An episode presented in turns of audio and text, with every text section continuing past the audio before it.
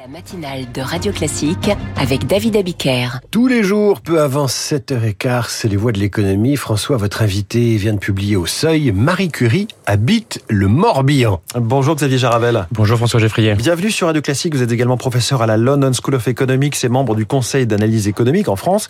Ce titre interpelle forcément. Alors ce n'est pas une révélation que vous nous faites sur euh, la résurrection de Marie Curie, son adresse postale, mais plutôt une interpellation euh, sur d'où vient l'innovation et qui sont les gens qui la portent, comment aussi la favoriser, mmh. favoriser son, le fait qu'on s'en saisisse. Exactement, c'est très bien résumé. En fait, il y a en France un énorme gâchis de talent. C'est-à-dire qu'on a en France une crise d'évocation scientifique, d'évocation pour l'innovation depuis assez longtemps, mais il y a un immense réservoir de talents inexploités, euh, des gens qui ont les aptitudes intellectuelles, potentiellement l'envie de se dans ces carrières, dans la science, dans l'innovation, mais qui ne le font pas, faute euh, de modèles à suivre, en fait par mimétisme et euh, du fait du fait d'autocensure. Et euh, le livre en fait fait plein de constats macroéconomiques pour montrer l'importance que tout ça peut avoir, le fait qu'on ne mobilise pas assez les talents chez les femmes, chez les personnes d'origine modeste, ça nous fait perdre environ 20 milliards d'euros de, de, mmh. croissance par an. Et donc c'est ça devait être un enjeu central de la politique d'innovation. Et le livre met à la fois en avant ben, le, le, constat macroéconomique et les manières dont on peut euh, dont on peut s'y prendre pour remonter la pente. Si on fait déjà le, le diagnostic, l'écosystème euh, de l'innovation en France, les, les, innovateurs qui percent en quelque sorte, mmh. c'est trop parisien en France, trop californien aux États-Unis? Exactement, c'est exactement ça. Et, euh, et c'est pour ça d'ailleurs que je parle du Morbihan dans le titre, c'est-à-dire que euh, le Morbihan, c'est un département qui a de très bons résultats scolaires, au-delà de la moyenne, par exemple au bac, mais où vous avez le plus faible, la plus faible proportion de gens qui deviennent plus tard chercheurs, innovateurs, mmh. parce qu'il n'y a pas d'écosystème local d'innovation. C'est plutôt des activités touristiques, agricoles. En revanche, ailleurs, vers euh, Grenoble avec le CEA, vers euh, dans les Alpes-Maritimes, voilà, l'écosystème des batteries. dans les Alpes-Maritimes, vous avez euh, la Sophie, Antipolis. Il y a tout ça, ça inspire les générations futures. Et donc, c'est des constats qu'on fait aussi dans d'autres pays, aux États-Unis. On voit que les gens se tournent vers euh, les carrières de leur écosystème local, même si, même si plus tard ils vivent dans, euh, dans un autre département, voire dans un autre pays.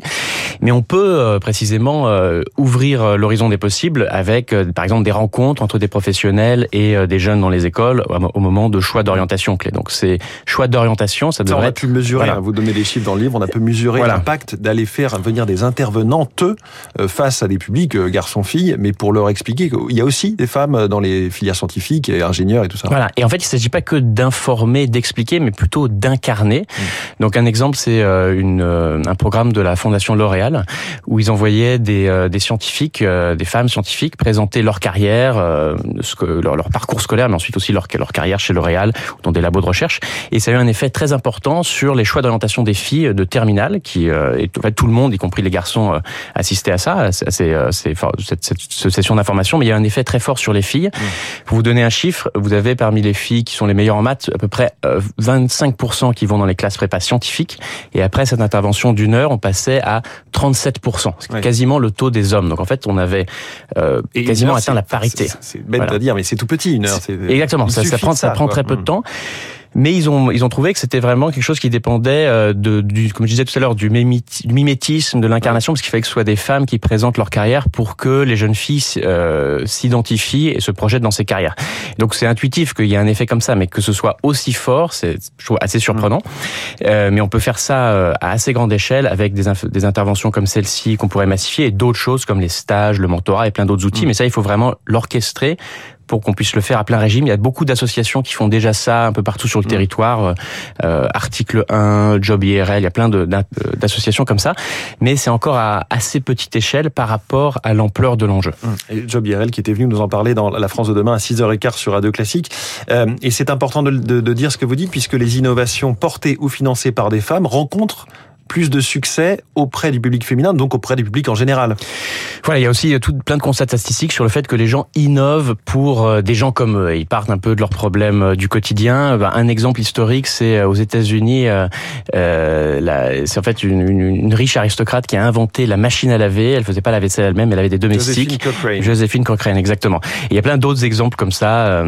Et, donc c'est un autre enjeu pour Louis Braille. Louis Braille, exactement, mm. qui, qui avait été frappé de cécité à l'âge de 5 ans. Il est travaillé dans l'atelier de son père, il avait eu un accident et ensuite il a inventé, enfin en fait grandement transformé le système d'écriture pour aveugles, de lecture pour aveugles qui, qui, porte son nom et qui est devenu mondialement célèbre. Donc en fait, élargir les carrières, l'accès à l'innovation, ça a un enjeu pour la croissance, mais ça a aussi un enjeu de lutte contre les inégalités. Ça donne accès à ces carrières euh, qui donnent accès à de, de, de, très bons niveaux de rémunération. Donc c'est bien pour les inégalités intergénérationnelles et c'est bien aussi pour la diversité des produits qui ensuite sont mis sur le marché par ces inventeurs. Et c'est bien aussi que ça vienne plus largement d'une base plus large d'innovateurs puisque on imagine spontanément que l'innovation ruisselle, hein, notamment en termes de gains économiques, de pouvoir d'achat, et ça n'est pas si évident.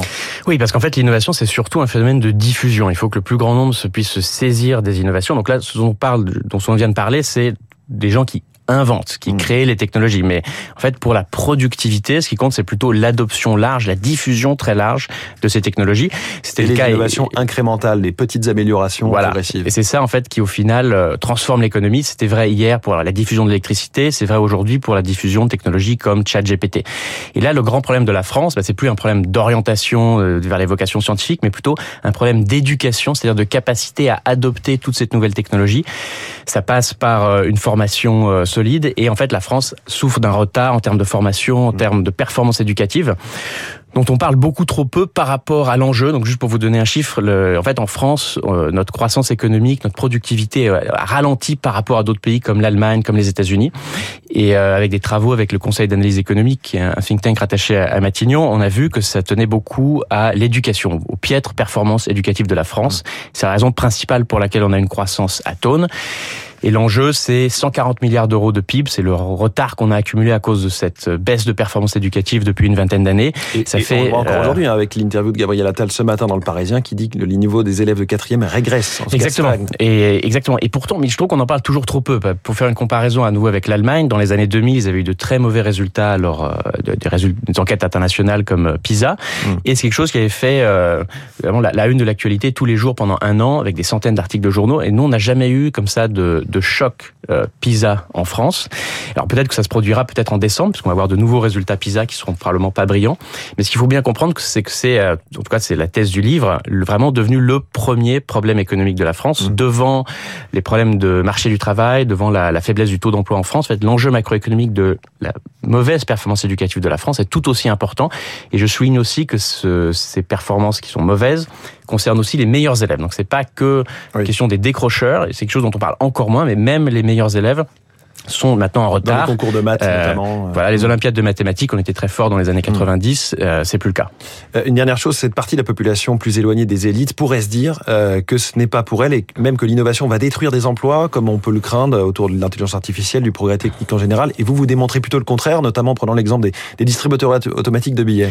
Alors ça, c'est un exemple parmi d'autres qui où ouais, il y a eu des distributeurs automatiques de billets qui ont été largement diffusés à partir des années 80. Ça a permis aux banques de maintenir certaines filiales, certaines branches dans plein de territoires et donc globalement, en fait, de maintenir l'activité euh, des guichets de banque, peut-être paradoxalement. Mmh. Mais en fait, il y a un constat statistique plus large où on voit que les entreprises qui automatisent ou qui adoptent l'IA sont des entreprises qui, en moyenne, augmentent leurs effectifs salariés. C'est pas toujours vrai, mais en moyenne, c'est le cas. Et donc, il faut pas avoir un discours euh, catastrophiste sur les perspectives de l'emploi à cause de l'innovation. Xavier Jaravel, auteur de Marie Curie habite dans le Morbihan aux éditions du Seuil. Merci beaucoup. Merci beaucoup d'avoir été ce matin en direct dans les voies de l'économie. Et vous, François, vous habitez presque Radio Classique. On vous retrouve dès demain à 6 h pour la matinale de l'écho. Dans 5 minutes, les coulisses de la politique, la loi immigration, suite du feuilleton Radio Classique.